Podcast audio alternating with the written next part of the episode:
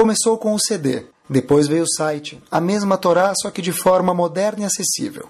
O shiur do Rabino Caraguila, shiur em português mais ouvido do mundo, está agora disponível em forma de aplicativo para os sistemas iOS, da Apple e Android.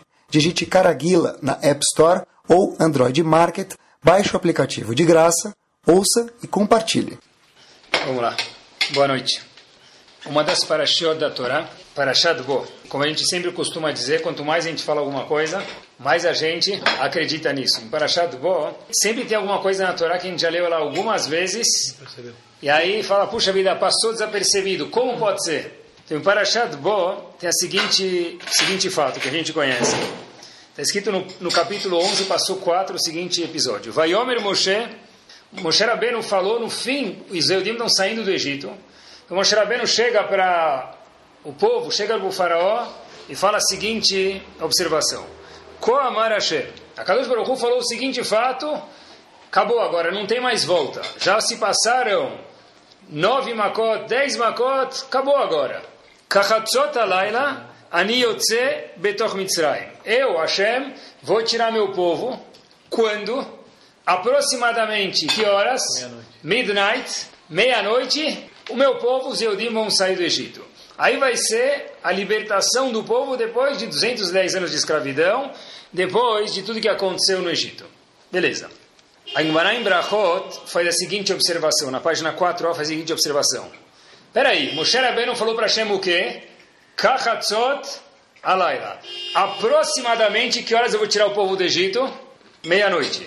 Então a Gemara fica um pouco apasma lá, e Rabzeira faz a seguinte observação. Por que, que Moshe Rabbeinu falou mais ou menos meia-noite? Se Hashem falou que é meia-noite, e Hashem falou para Moshe Rabbeinu exatamente meia-noite eu vou tirar o povo, então o que ele devia falar? Meia-noite eu vou tirar o povo. Por que Moshe Rabbeinu falou aproximadamente meia-noite eu vou tirar o povo do Egito? Hashem não tem dúvidas. Então diz Ravzeira o seguinte, eu leio para vocês. Que Savar Moshe Rabbeinu ficou com a seguinte dúvida. Não que Hashem não sabia. Certeza que Hashem sabia, diz Agmará. Mas Moshe Rabbeinu falou o seguinte. Shema it'u itstagnine paró. Talvez os astrólogos de Paró, que lembrem que naquela época não havia relógio de pulso, nem relógio de celular, nem relógio de parede.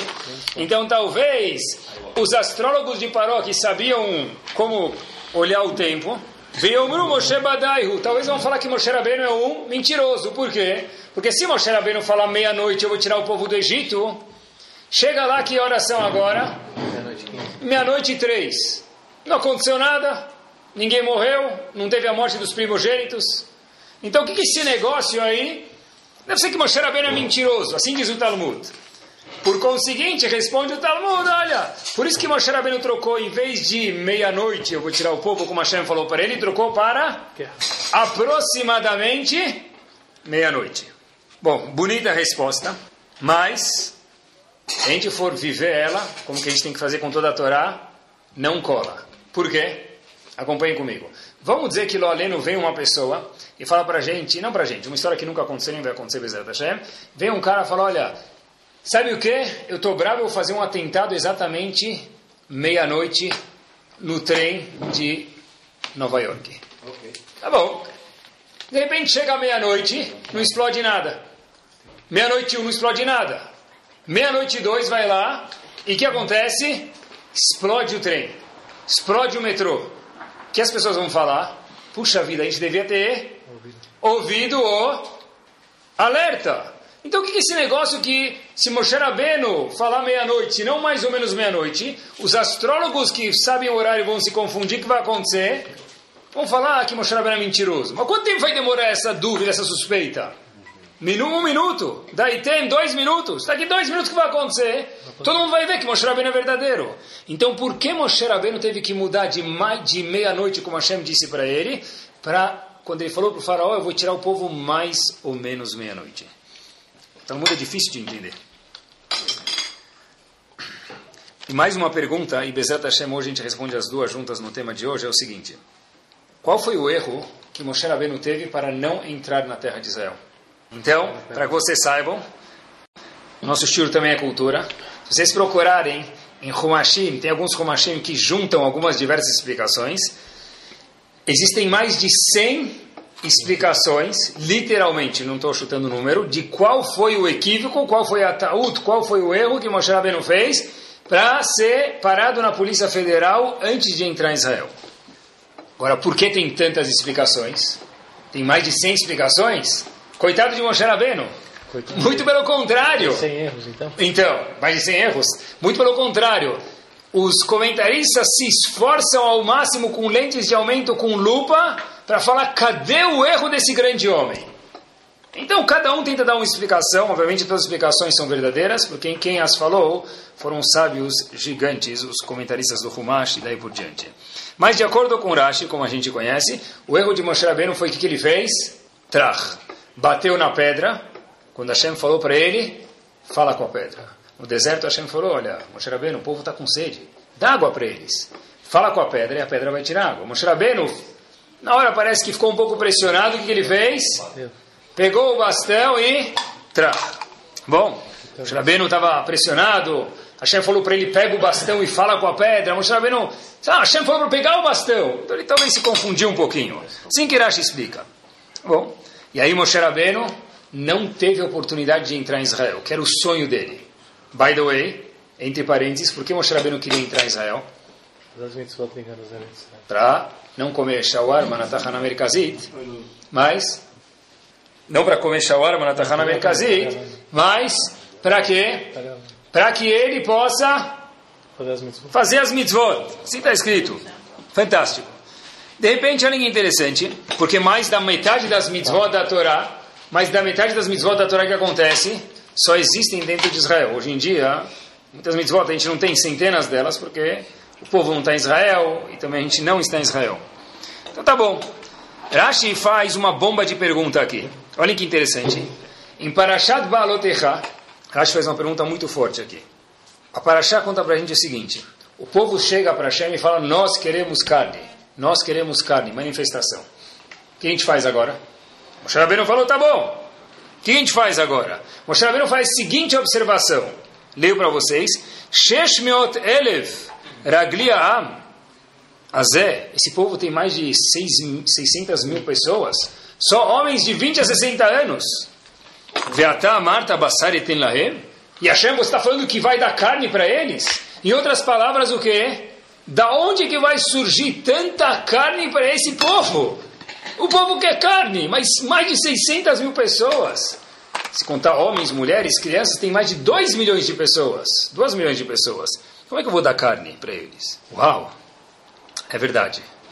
Um quer costela, o outro quer filé mignon, o outro quer com gordura, o outro só come sem gordura. E tem mais uns ainda que vai comer com um selinho.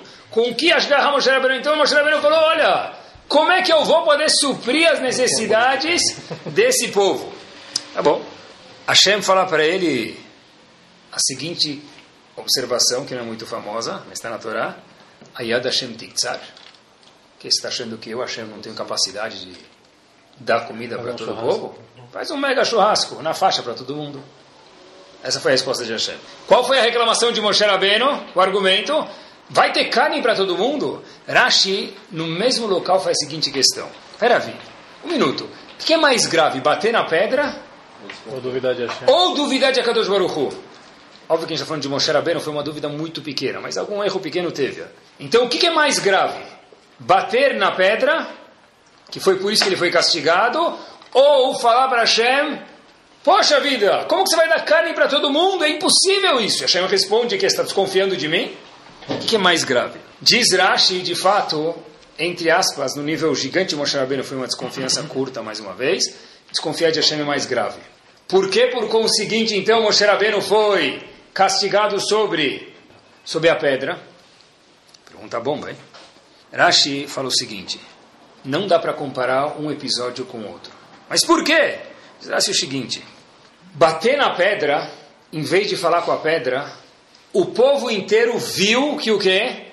Que Moshe Rabbeinu, de alguma forma ou outra, com todo respeito, desrespeitou a Kadosh Baruch Porém, quando Moshe Rabbeinu perguntou para Hashem, mas vai ter carne para todo o povo. E Hashem fala para ele direto, Ayad Hashem Tiktsar, que está duvidando de mim?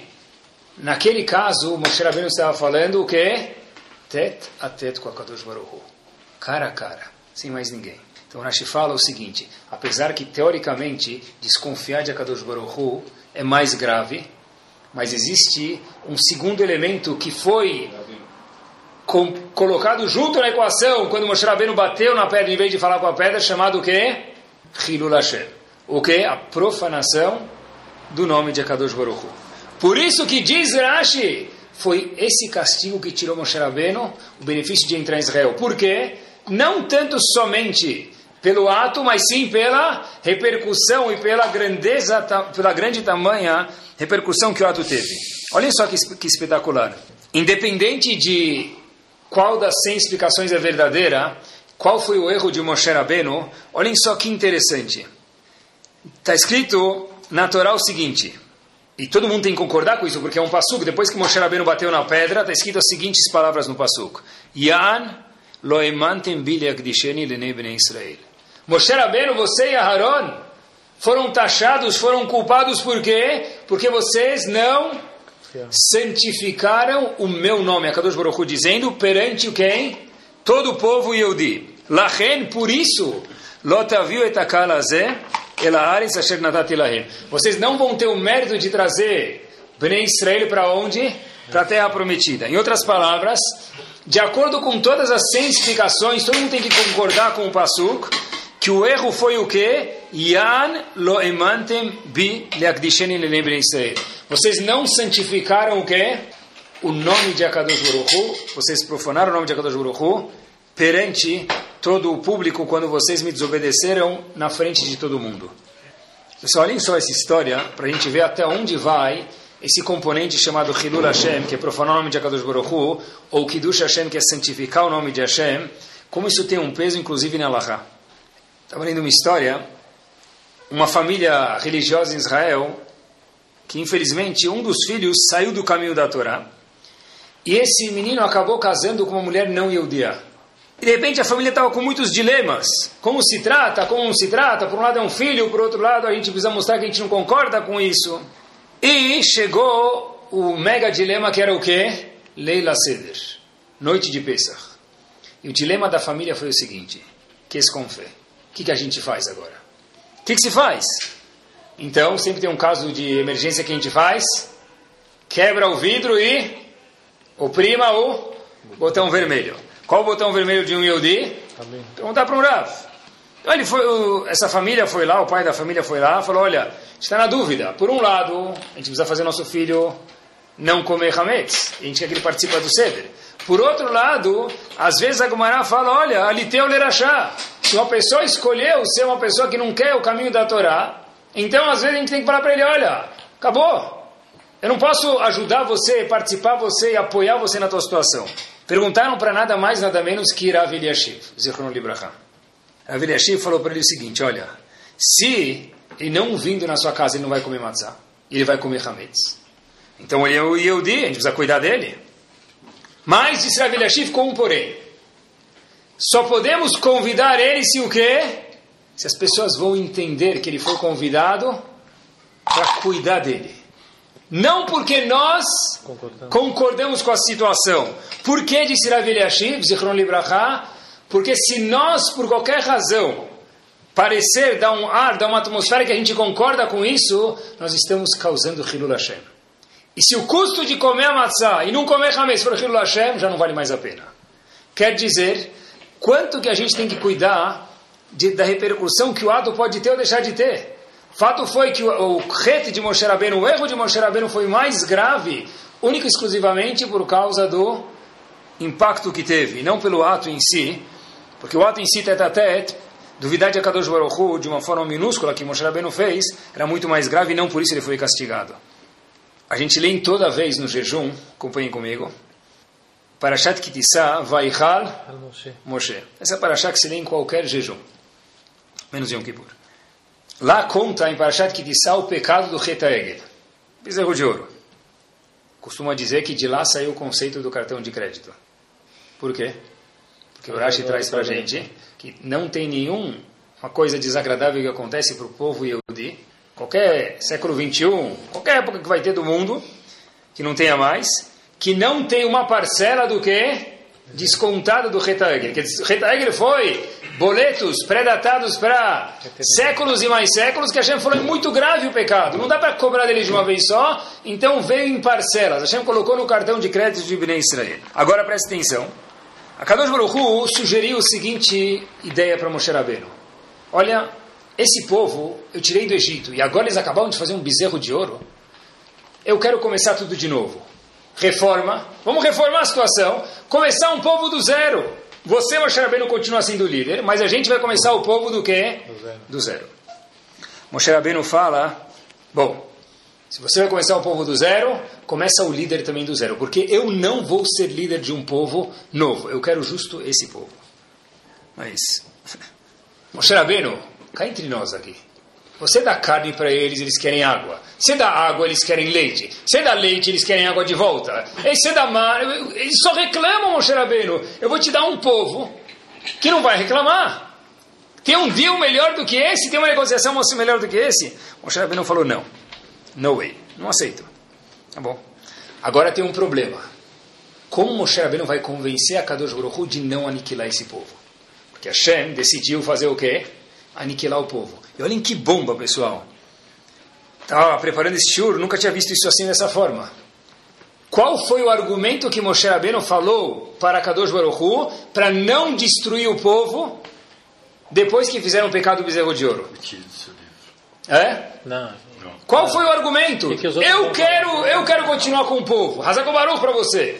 Resolvemos o seu ponto, Moshe Rabbeinu. Mas eu ainda, a Kadosh Baruch dizendo qual que é o, como que, que isso vai me convencer. Moshe Rabbeinu acertou na mira, no ponto que ele entendeu que a Kadosh Baruch ia aceitar. Olha que está escrito na Torá, está escrito em Parashat Kitzah, a gente lê todo o jejum isso. Lama yomru mitzrayim lemor. Moshe, Hashem, eu tenho um argumento. Se você aniquilar esse povo que fez o pecado do bezerro de ouro inteiro, você quer destruir ele e começar um povo de novo? O que, que os egípcios vão falar? Bera'al tziamutam, otziam, larogotam. Você tirou eles, nadou, nadou, nadou, como se fala em português, e o quê? Na Morreu na praia. Fez 10 makot, fez 10 pragas, tirou eles do Egito, fez mais 50 milagres no mar. Chegou aqui, o que aconteceu com o povo no deserto? Gone. Não sobrou mais nada. Então Hashem, por favor, salva o povo. Mas qual é o argumento de Moshe Rabbeinu? O que, que isso vai causar? Hilul Hashem. Porque os egípcios vão falar que Hashem não é tão forte assim, e o Deus do deserto ganhou dele. Quer dizer, Moshe Rabbeinu conseguiu o perdão de Akadosh Baruch nessa única situação que ele quis destruir o povo inteiro, como? Lama Yomru Mitzrayim Lemor. O que, que os outros vão falar? Vai ser vergonhoso para você, Akadosh Baruch. Isso vai causar um Hilul Hashem, uma profanação do nome de Akadosh Baruch. De imediato está escrito na Torá, Vainachem Hashem Alara. Akadosh Baruch Hu falou, você tem razão. Você me convenceu. Qual argumento? Hilul Hashem. Pessoal, história verídica. Reuven, história aconteceu nos Estados Unidos, deu para um colega dele, na verdade, talvez quase que virou ex-colega, mas era colega no momento, 100 mil dólares para ele. Aconteceu nos Estados Unidos. Falou para ele: Olha, eu queria que você guardasse para mim esse dinheiro, por qualquer razão eu não posso deixar ele comigo. Eu queria que você guardasse esse dinheiro com você. Então, Reuven, famoso Reuven, deu para quem? Shimon. Shimon, sempre Reuven e Shimon. Eu só mudei os nomes, mas a história aconteceu. Beleza, ele deu para o Simon, tá bom, Shimon, ele deu para ele. Ele, Shimon falou o quê? Com prazer. Só que, cada dia que Shimon passava em casa, olhava o cofre, ele via lá, abriu o cofre e trach, caiu nota de 100 dólares. Falou, nunca aconteceu isso comigo na vida. E nada é por acaso. Shimon chega no Cris, o que, que ele escuta? Ele chega na sinagoga e fala, poxa, tem um investimento bom, tá, tá, tá. Época, mas você precisa ter dinheiro cash, quem não tem não vai conseguir fazer, é tantos por cento ao mês, muito mais que o banco está doando. Está dando? Ah, muito mais que o banco está dando. Então, ele falando para ele, olha, se você deixar um ano com a gente, esses 100 mil viram 150. Então, obviamente que a cabeça de Shimon já começou a cozinhar. Peraí, 100 para 150. Sobra quanto? 50. Dos 50, Maser, a Yeshiva sai ganhando, a sinagoga sai ganhando, eu saio ganhando e meu amigo ainda vai ficar feliz que ele me deixou ainda, cuidei do dinheiro dele ainda fiz o quê? devolvi, ganhei, ele vai me dar um beijo. Hazako Baruch. Não, começou a nuvenzinha do gibi, ele ensinou tudo isso, ele falou, olha, negócio da China é comigo mesmo, foi lá, apertou a mão do cara e deu para o cara os, as cédulas 100 mil dólares do eu vendo primeiro. Só que o negócio parecia negócio da China, mas virou negócio de Cuba. O que aconteceu? Sumiu. Filata Derech, trach, foi embora. Ah, desculpa, aconteceu um empecilho no meio do caminho. Teve o, tá, o projeto, é que nem qualquer fundo. Antes de você entrar, ele está ótimo. Depois, ele recebe o nome de fundo, afunda, né? Os últimos 10 anos, a projeção era 123%. Você entra, justo agora aconteceu o que justo agora aconteceu. Tá bom, justo agora aconteceu o que aconteceu com ele. E ele conta que não sobrou nem vestígio. O cara não deu nem um core de volta, nem 25 centavos. Tudo foi embora. Tá bom, Hazaku Baruch. Agora volta, um ano depois, quem? O ex-amigo, né? Agora, Reuven fala, vem naquele mastriato, cadê o dinheiro, meu amigo? Tira do colchão, debaixo do, do sofá, do cofre, cadê, cadê o dinheiro? Aí ele fala, é que aconteceu, o que aconteceu, engasgou, não, fala. Não, eu apliquei para ganhar 150%, ele falou, tá bom, devolve o meu. Ele falou, não, é que o problema foi que não sobrou nada. Falou isso. O que aconteceu? O cara volta para casa, Reuven, e falou, poxa vida, ele agiu de forma incorreta comigo. Ele era muito amigo, esse Reuven, de um advogado famoso, não só famoso, porque famoso quer dizer capaz. bom. O advogado falou para ele o seguinte: a gente consegue o dinheiro de volta, mas vai ter um custo. Obviamente que o custo do advogado ele já sabe, por telefone já cobra. Falou, não é esse custo que eu me refiro, esse eu sei que você conhece. Mas, já que eu sou Yehudi você é Yehudi, eu vou te falar como que é e você decide. Para que eu consiga colocar esse cara na justiça e ganhar o dinheiro dele, a gente vai precisar fazer disso uma notícia. E essa notícia vai fazer com que ele fique famoso. Não de uma forma tão agradável. Se você quiser, eu quase tenho certeza que os 100 mil voltam para sua mão. A escolha é sua. Bom, ficou pensando, poxa vida, por um lado eu vou azar a vida dele, mas ele agiu de forma ilícita, errada, imprópria. Ele falou, olha, perguntou, de novo outro episódio, para Veliashiv Zichron Libraha. Veliashiv perguntou para ele, quantas vezes isso já aconteceu entre você e ele? Aí, aí o cara falou, uma, né? Porque se eu tivesse uma, né? Aconteceu a segunda. Aí ele falou, e com outras pessoas? Falou, nunca aconteceu, Rav. Eu nunca escutei, essa pessoa tem um nome bom. A Veliashiv Zichron Libraha falou para ele o seguinte, já que foi a primeira vez, nós não podemos causar Hilul Hashem, profanar o nome de Akadosh Baruch Hu, porque colocar o nome dele no jornal, onde for, vai falar uma vergonha. Que não é moado. O que, que se faz então? Vamos procurar formas diferentes de resti- restituição de valor, porque ele lhe deve os 100 mil, se ninguém discorda, porque ele agiu de forma não fiel, e a não permite alguém que pega emprestado usar o dinheiro, alguém que pega para guardar, desculpa, não emprestado, ele pegou para guardar, não pode usar o dinheiro. Você se comprometeu em não usar, em devolver, então não pode devolver, mas, mas, se o custo é Hilul Hashem, é proibido colocar ele na justiça. Quer dizer, pessoal, essa ideia que a gente está vendo, ela é uma ideia filosófica, que não deixa de ser importante, mas também, como a gente está vendo agora, o que? Prática que entra na equação de o que? Quando se vai se resolver uma lahá, uma lei, uma jurisdição, como que eu me comporto? Se vai gerar Hilul Hashem, acende a luz vermelha e pergunta para alguém. Pode ser que pode, nesse caso não podia. Mas isso é o Hilul Hashem. Tem um lado oposto do Hilul Hashem, qual que é? O contrário de Hilul Hashem, que é profanar o nome de Akadosh Baruch Hu, é santificar o nome de Hashem. A história também aconteceu nos Estados Unidos e tinha uma pessoa que tinha uma fábrica, história verídica também, tinha uma fábrica de plásticos. Ele vendia embalagens, embalagens plásticas para outros, eh, pessoas compravam para fábricas. Até que um belo dia a esposa dele falou o seguinte: tive uma linda ideia da gente aumentar nossos lucros. Aí o marido falou: mas como? Então, vocês já ouviram da pasta de dente? Como é que faz? Como é que aumenta o lucro? Aumenta o bico maior. Então eu pensei também que vai aumentar o bico, mas que bico que tem para aumentar numa embalagem plástica? Então a esposa falou o seguinte: olha, Habibi, cada sacolinha que a gente vende contém outros 100 saquinhos, tá certo? A gente vende por unidades que contém cada um 100 saquinhos. Se a gente colocar 98 saquinhos, acho que alguém vai contar? É, nunca vai contar. Aí o marido falou, not so bad. 98 de 100 são 2%. 2% de milhões são uns tostões já. Beleza. Aí a esposa volta e falou, olha, aumentou o faturamento, mas se 98 funciona, why not 95. 95, talvez 95 também serve. A história foi verídica. E a mulher e o cara falou, tá bom, 95 já são mais, então mais 3%, vai, não big deal. Pouco depois volta a mulher, eu vou contar passo por passo, me permitam, porque a história aconteceu assim, ela fala, 90. Peraí, mas 95 para 90 também não é muita diferença. Chegou em 85. Quer dizer, o nosso querido amigo estava vendendo embalagens plásticas que continham 100 saquinhos, teoricamente, 85. Na, que na prática continham 85 saquinhos. Presta atenção, se eu vender igual ao meu competidor um pouquinho mais barato, eu ainda tenho 15% de espaço para engordar os meus bolsos. Beleza. Só que o nosso amigo, o que, que ele fez? O que acontece? Por algum dia que aconteceu, foi no Cris. Minhai Arvit. Rabino começou a falar, explicou uma coisa que ela que é boa a gente saber, que Gezel, roubar de um Yehudi é proibido, e Gezel Akum, roubar de um não Yehudi, é igualmente proibido. O cara volta para casa, começa a dar azia.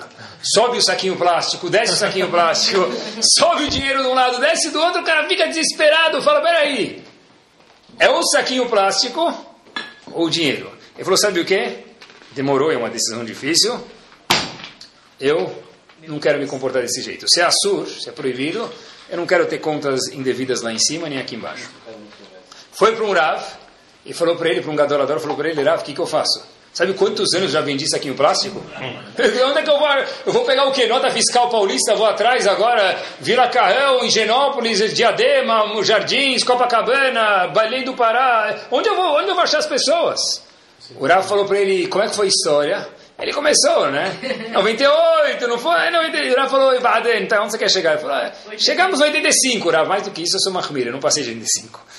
O Rav falou para ele, quer dizer, de 85 para 100, quanto você levou? Aí o cara falou para o Rabino, óbvio, Rav, de 85 para 100 são 15 unidades. O Rav falou para ele, está aqui sua solução. Daqui para frente você vai escrever 100 unidades e colocar 115 em cada saquinho. Difícil, mas ele falou, aceitei, porque eu vi que eu errei, eu queria fazer chuva, me comportar de uma forma correta. Passados alguns meses, vai algum repórter aí da vida, começar a fazer o quê? Contas. Quantos mililitros tem no refrigerante e quanto eles colocam? Quantos copos tem na embalagem e quanto eles colocam? Alguém já contou quantos copos tem? Chega em casa, nem sabe quanto tem. Se lê que tem 100 unidades, é o que tem num fardo de copo. Alguém já contou? Nunca viu. Foram contar o saquinho do nosso xeri, nosso Bonami. Contaram uma vez, 115. Falaram, peraí, tem algum erro. Foram outro supermercado, 115. De novo, 115. Puxa vida. Hoje em dia é tudo socialmente correto, socialmente certo, ambiente. Falam, tem alguma coisa errada aqui. O carro está quebrado. Bom, depois que descobriram que ele é Yehudi, deve ser que falaram que ele era bobo, né? Não. Mas o que aconteceu foi, o que, que aconteceu, pessoal? Saiu no jornal, Todo mundo só comprou saquinho. falou, uau, tem aqui pessoas que a gente viu que tem 100, são tzadikim. Outros, 93, 95, aqui tem um maluco que coloca 115 no saquinho. Todo mundo comprou né? Todo mundo foi comprar dele e ele próprio contou que durante um grande período de tempo, que eu não sei informar para vocês, tudo que ele produzia não conseguia suprir a demanda. Quer dizer, é difícil, mas quando a pessoa sai da lama do Hilul Hashem, a Kadosh Baruch manda ele para onde? Para o Kiddush Hashem. E o dia é pego no flagra, vendendo 115, cobrando 100. Uau! Agmará pergunta... Agmará pergunta... Mas aconteceu, pelo menos lá. A Gemara pergunta no Tratado de Omar, pessoal, na página 86a, seguinte questão. Tá bom. Tem Hilul Hashem, que é profanar o nome de Hashem. Tem Kiddush Hashem, que é santificar o nome de Hashem. Me define melhor, que eu quero saber no estilo de hoje como me comportar. O que quer dizer Hilul Hashem? Rav dá o exemplo no, na Gemara, o seguinte. Uma pessoa que compra fiado. E, atenção, a Gemara adiciona uma coisa que talvez a gente não conhece de um vendedor que nem sempre cobra da pessoa. Então o que parece? Que está comprando e Não podendo. Shalom al Israel. Nunca mais espero te ver. Mas pode ser que você vai pagar, mas pode ser que não. Para uma pessoa grande como Rav, diz Agmará, isso é Hashem. Mas por quê? Tem gente que faz isso, tem razão, mas quanto mais black tie a pessoa for, quanto mais chique ela for, quanto mais Monsieur Pierre a pessoa for, mais cuidadosa ela tem que ser. Quer dizer, qual a definição de Hilul Hashem? Depende, depende do quê? Do nosso status. Rabbi Yohanan fala, Agmará atrás, Rabbi Yohanan fala outra definição de Hilul Hashem. Eu, dizendo Rabbi Yohanan lá no Talmud, se eu andar quatro passos, quatro passos, sem tefilim, porque lembrem vocês, antigamente se usava o tefilim durante todo o dia, à noite não, mas durante o dia sim. Se eu andar quatro passos sem tefilim, ou sem pensar em Torá, para mim isso é Hilul Hashem. Por quê? Porque as pessoas esperam mais de mim. Rav Nachman dizia, eu é diferente. Quando alguém chega e fala o seguinte comentário, certeza é Hilul Hashem para qualquer um, diz Rav Nachman. O quê? Tomare que Hashem perdoe aquele cara. Puxa vida, o que ele fez é grave demais. Quando alguém faz alguma coisa, diz Rav Nachman, e, e as pessoas começam a comentar, puxa vida, em árabe o quê? Aib. Que feio. Se juntou. É feio. Sim? Quando alguém fala assim que Hashem tem que perdoar ele, é porque ele transgrediu a linha do que é Hilul Hashem. E pessoal, lembrem uma coisa, o Rambam fala pra gente, tá bom? diga-se de passagem, mas é importante, as averot todas têm uma causa e têm uma consequência. Algumas Yom Kippur perdoa, outra não precisa de Yom Kippur. Hilul Hashem é a única averá que está escrito no Talmud, e traz o Rambam, que o quê? Que nem Yom Kippur sozinho perdoa. Precisa a pessoa, lo embora do mundo para que ele tenha perdão depois que ele já fez chuva. Quer dizer, a pessoa tem que ser cuidadosa com isso. Ou seja, e agora ninguém pode fugir, o fato que nós agora estamos escutando o Shiur, nós somos muito mais especiais do que outras pessoas que não têm um contato semanal ou que for com a Torá. E quanto maior a pessoa, mais cuidadoso ele tem que ser. Certeza todo mundo é maior do que alguém. E tem sempre alguém que olha para você, para mim, para ele e fala o quê? Poxa vida, eu sei que ele é Shomer Shabbat e eu não sou. Eu sei que ele cumpre tal coisa e eu não cumpro. Deixa eu ver como ele se comporta para ver o que quer dizer um religioso. Mas, poxa, eu nem sou religioso, é o que você acha. Nos olhos de alguém, todo mundo é o quê? Religioso. O que quer dizer Hilul Hashem ou Kiddush Hashem? Depende de como as pessoas nos enxergam. O Rambam traz uma lahá que uma pessoa que é considerada um Talmud Chacham, se ele andar com uma mancha na camisa dele, isso é chamado Hilul Hashem. Foi comer sushi, vai com duas camisas. Não dá para comer sushi sem se sujar inteiro, de shoyu, né? Tá bom? O que que faz? Vai comer com duas camisas. Leva o blazer e coloca em cima, não sei.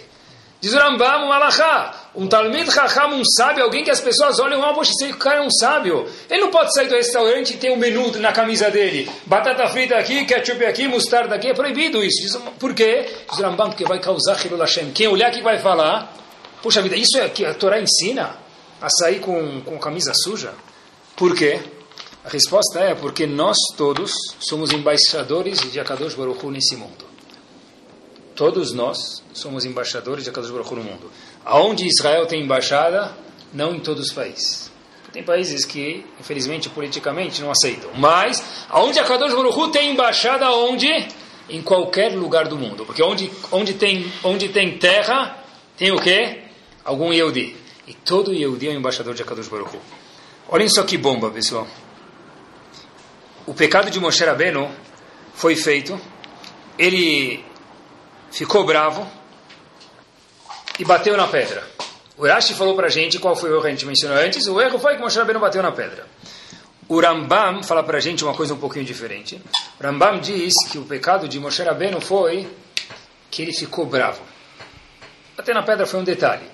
O problema foi que Moshe Rabbeinu falou de uma forma um pouco mais ríspida com as pessoas. Ele falou, olha, escutem seus rebeldes, já vou tirar água, calma.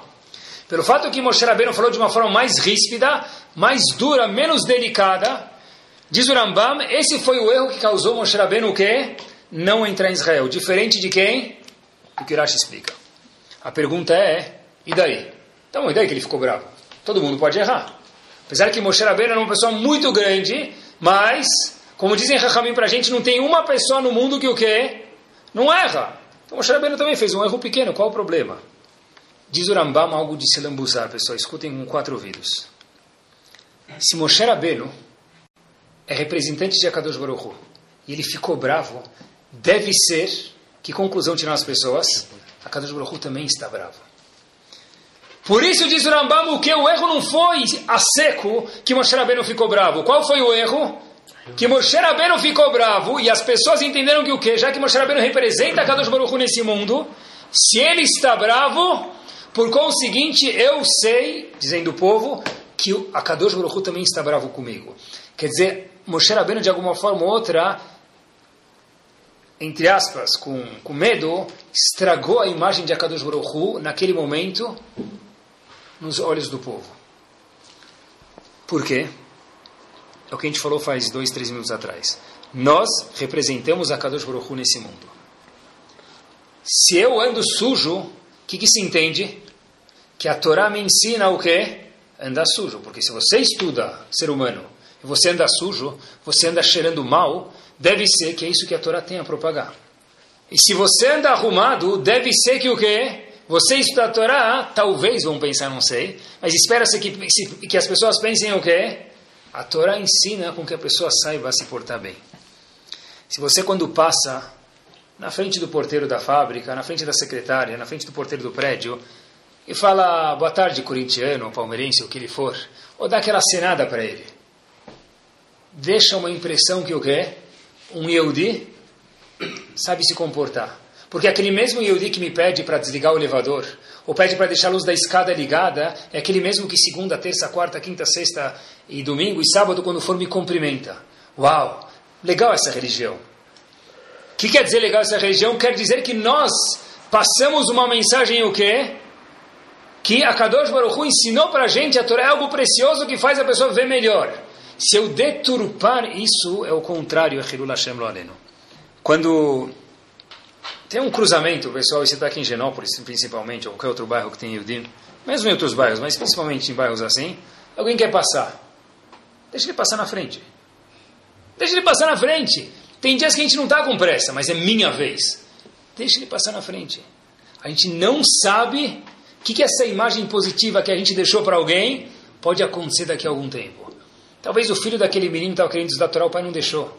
Mas ele voltou para casa e falou, puxa vida, eu estava no cruzamento e tinha um cara lá que eu nem conheço, que eu sei que vai na sinagoga todo dia, e para eles isso já é religioso. E me deixou passar no cruzamento. Sabe o que? Pode estudar a Torá, isso não me incomoda, porque eu vi que a Torá eleva o homem. Quando a gente vai a algum lugar, parte da, da Lachá de Kiddush Hashem e Hilul Hashem é da caixinha. Me lembro o meu Hashivá, quando estudei em Baltimore, era famoso, era famoso que tinha briga nos taxistas para pegar ele.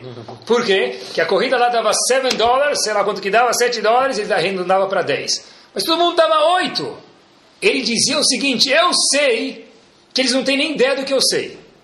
Mas eu sei que todo mundo sabe que eu sou o presidente aqui, o chefe Rosh Hashivá, dessa Hashivá que tem mil pessoas. Eles esperam alguma coisa de mim. Se com 3 dólares eu já consigo resolver isso, a minha obrigação é arredondar bem para cima. Ninguém vai ficar mais rico, pessoal, se o táxi se der 8,75, ele pegar 25 ou 1,25 de volta. Hazako Baruch, fala para o cara Hazako Baruch ainda de volta. Ele vai te responder Shalom, talvez. Não é? Isso aqui do Hashem. Eu acho que parte do do Hashem também me permitam é quando a pessoa vai comprar alguma coisa, não espremer o cara para ter certeza que ele não ganhou nada com isso. Então, o cara vai comprar mercadoria. Tá bom, vai comprar mercadoria, vai comprar não sei quantos milhões, quantos mil. Tá certo, tá certo. Aí tem que negociar 28 dias, 120 dias, tá certo. Aí vocês têm razão. A pessoa vai lá, a pessoa vai lá no, na feira, vai no sacolão. Faz 7,83 o quilo em vez de 8 reais. Quanto que o cara já vai ganhar? Quanto vai sobrar para você? Eu vou, eu vou sair agora falando que eu ganhei o quê? Eu, eu saí hoje com R$1,25 a mais. No ano inteiro deu o quê? 60 reais. Onde chega? Lugar nenhum, Hashem. Porque quando sai um Yodi de lá que eles falam, uff, ganhar um centavo do cara é melhor, quase, quase que eu dei as batatas para ele de graça. Leva a batata e Ruh Minhon, vai daqui, Lech Lecha. Não é? Isso é Hashem, pessoal. Vou ler para vocês. A Gemara fala em Brachot, na página 17a. Pessoal, parece que não é uma Gemara isso, mas é uma Gemara. Abai dizia o seguinte: Marbe Shalom Mechav. Uma pessoa que sabe falar oi para os outros. Ele vai numa festa, ele cumprimenta as outras pessoas. Tem gente que é mais amigo meu, tem gente que é menos, mas eu cumprimento todo mundo. Porque lembrem-se que Kiddush Hashem é inclusive, especialmente para outros Yehudim. Então Abai diz, uma pessoa que sabe falar oi para os outros, vem Krovav com a família dele também, porque às vezes com a família a gente fica um pouco mais distante, cunhado, irmão, trabalha junto, não trabalha junto. Vem Koladam ou qualquer outra pessoa, mesma pessoa simples.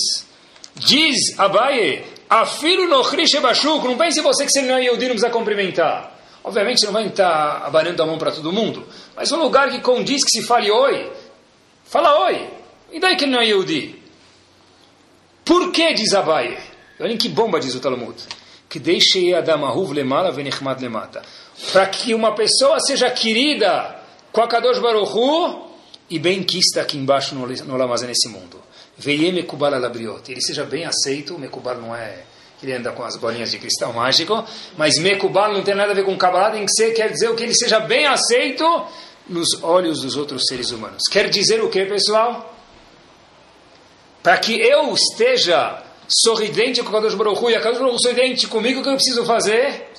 Saber complementar os outros. Oh, mas ele não é da minha faixa etária econômica. Mas ele não é da minha faixa etária social. Você tem razão, você vai sair com um, sair com outro, você escolhe. Mas cumprimentar ele, cumprimentar ela, isso é parte, alahá, de Kiddush Hashem. Nem sempre os resultados vão de acordo com a nossa atitude. Às vezes não dá muito certo. Mas nós temos que fazer o nosso papel no Lamazé.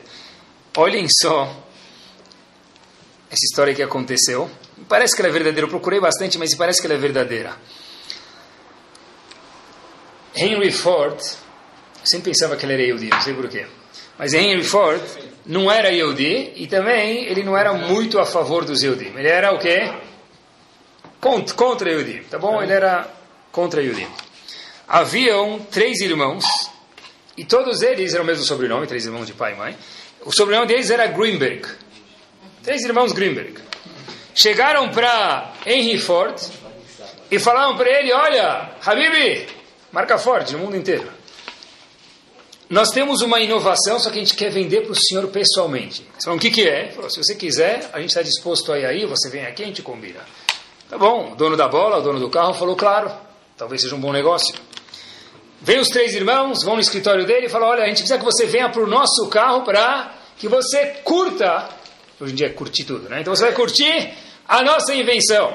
Henry Ford entra no carro com os três irmãos e estava um calor. Ele falou: Habibi, vocês querem me matar aqui? Ele falou: Não, calma, Habibi. A gente quer te dar o degustação da coisa. Ele falou: Degustação do quê? Nós quatro, nesse calor aqui, nesse carro com janelas fechadas, ele falou, calma, disseram os irmãos Greenberg para ele, aperte esse botão branco. Henry Ford falou, tá bom, pior do que tá não vai ficar, vai ligar o aquecedor, já está quente aqui. Apertou o botão, começou a ficar gelado. Gelado, ele falou, uh, como se diz em o quê? Oh, oh, melhor palavra, não tem melhor palavra do que essa. Fantástico. Aí os irmãos falaram, o senhor gostou? Falou, gostou. Falou, beleza. Falou, como beleza? Agora vem negociação. Falou, não. Ele falou, a gente não quer vender. Falou, não. Tá bom, vai, já que, já que bom, negociadores, né? Greenberg, os irmãos Greenberg falaram para ele o seguinte: olha, nós vendemos por um milhão essa invenção para você chamada ar-condicionado. Aí eles falaram: tá bom, a gente aceita, mas com uma condição. Henry Ford aceitou, os irmãos falaram: a gente tem mais uma condição. Que em qualquer modelo da Ford, vem escrito pequenininho, ar-condicionado embaixo, irmãos Greenberg. E Ford falou, olha, um milhão eu falei para vocês que eu aceito, mas eu nunca vou colocar o nome de Greenberg e eu di dentro do meu carro. Olha, sabe o que? Vamos fazer um deal. Eles eram bons eu di. Henry Ford falou o seguinte, eu pago para vocês um milhão e meio sem o nome. Eles falaram, deixa a gente pensar. Os irmãos tinham três nomes, são três irmãos, contei para vocês. Um chamava Hyman, outro Norman e outro Max. Eles falaram o seguinte: tá bom, a gente aceita que não tenha nosso nome lá por esse meio milhão a mais, mas a gente quer que tenha o que? Um vestígio de cada um de nós. Por isso que se você entra num carro Ford, está escrito na conselho do que? Norm, normal, high, alto e max. Max de Máximo. Da onde vem isso? Norm de Norman, High de Hyman e Max de Max, que foram os três irmãos que inventaram. Pessoal, que bomba! Que bomba de história! Quer dizer. Venceu? Não, agora por isso que nem todos os carros mais têm isso, tá bom? Mas olhem que bomba de história! Quer dizer o quê? Que às vezes, às vezes, às vezes, a gente tenta fazer que do Hashem nem sempre deixam a gente. Eu inventei, tá bom? Não querem mais. A Kadosh Baruch Hu quer que a gente faça as coisas do jeito certo. E para terminar, eu queria só terminar com um ponto que, quando se fala de Kiddush Hashem, normalmente não lembram esse ponto, eu faço questão de terminar com ele, é o seguinte. Qualquer mitzvah que nós fazemos, seja ela no escritório, no terraço, trancado na sala do quarto, no quarto, na sala, nós dissemos, nós dizemos cada vez quando fazemos uma brachá, Baruch atah Hashem Elokeinu melech haolam, Asher ki deixaram bemizotav, não que deixaram, que deixaram bemizotav, etzivaram parará. O que quer dizer isso? A Kadosh Baruch você me santificou com essa mitzvah, quer dizer, quando eu coloco o tefilim, quando eu coloco o talit, quando eu faço o Birkat Amazon um pouco melhor, quando eu faço o Netilat lavando a mão até o punho, não mais ou menos, eu lavo direito, mesmo que não tem ninguém olhando. Dizem Chachamim para a gente, você próprio falou, Asher deixaram, você causou do Hashem. Se tem mais gente olhando, a mitzvah é maior. Mas qualquer mitzvah um pouquinho melhor feita, ou mesmo qualquer jeito que ela é feita, se for melhor, melhor ainda, ela gera aqui do Hashem. Um tefilim colocado com mais carinho, gera aqui do Hashem. Um birkot amazon falado, uma parte dele ainda, mesmo que não seja todo, um pouco mais pausado, gera aqui do Hashem. E com essa história a gente termina.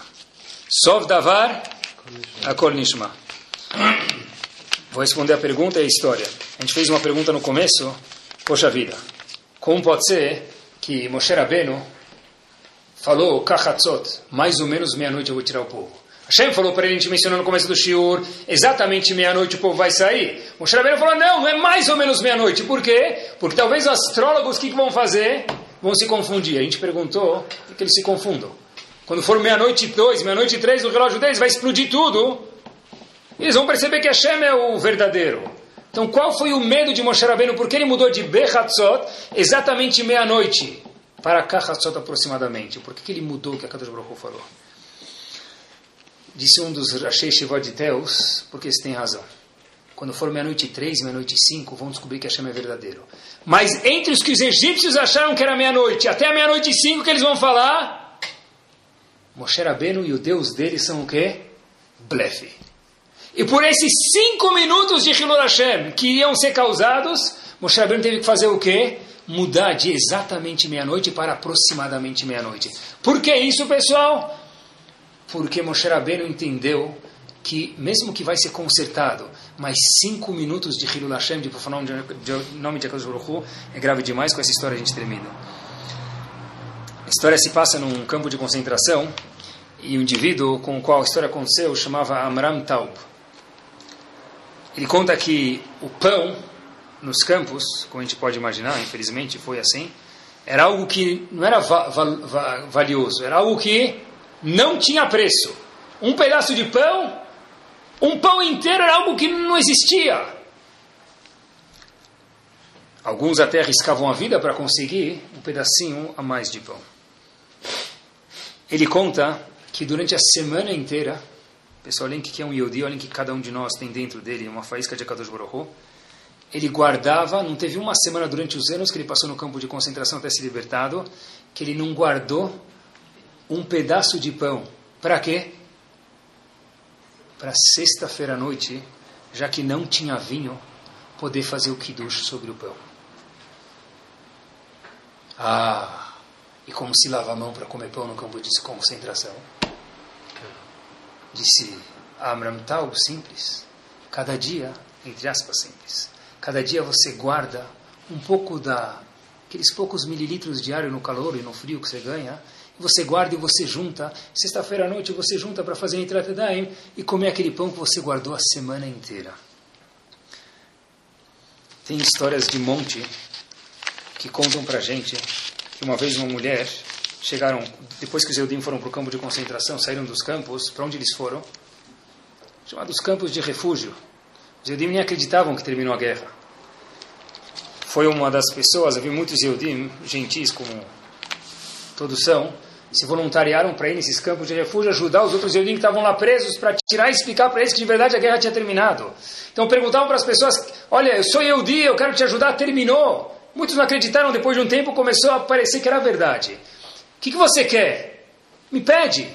O Yehudi falava, olha, eu quero uma roupa, por favor, me dá uma malha. Eu fiquei anos sem saber o que é uma malha. Você que você quer, eu preciso de um pedaço de papel higiênico. Eu não lembro mais como que me permitam se vai no sanitário. Perguntaram para uma mulher: O que, que você quer? A mulher tinha acabado de sair do campo. Era o pedido dela era como se fosse pedir para a gente talvez ganhar na Mega Sena ou mais. Ela falou para o Yehudi que veio resgatar eles no campo, os voluntários, o seguinte: Hoje é sexta-feira à noite. Eu quero duas velas para poder acender a vela de Shabbat. Isso, de verdade, é um Yehudi que, Bezat Hashem, a gente possa liskot para Mekadesh Shem Shamayim.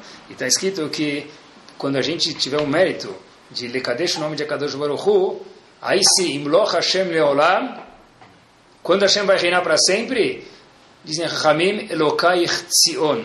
Quando todo mundo começar a olhar e falar o quê? Esse é o Deus dos Eudim. Olha como eles se comportam bem. Aí sim, Imloch Hashem Leolam. Que a gente possa ter esse mérito em breve nos nossos dias. Amém. Torá Sound, desde 2001, aproximando a Torá dos Yehudim e de você.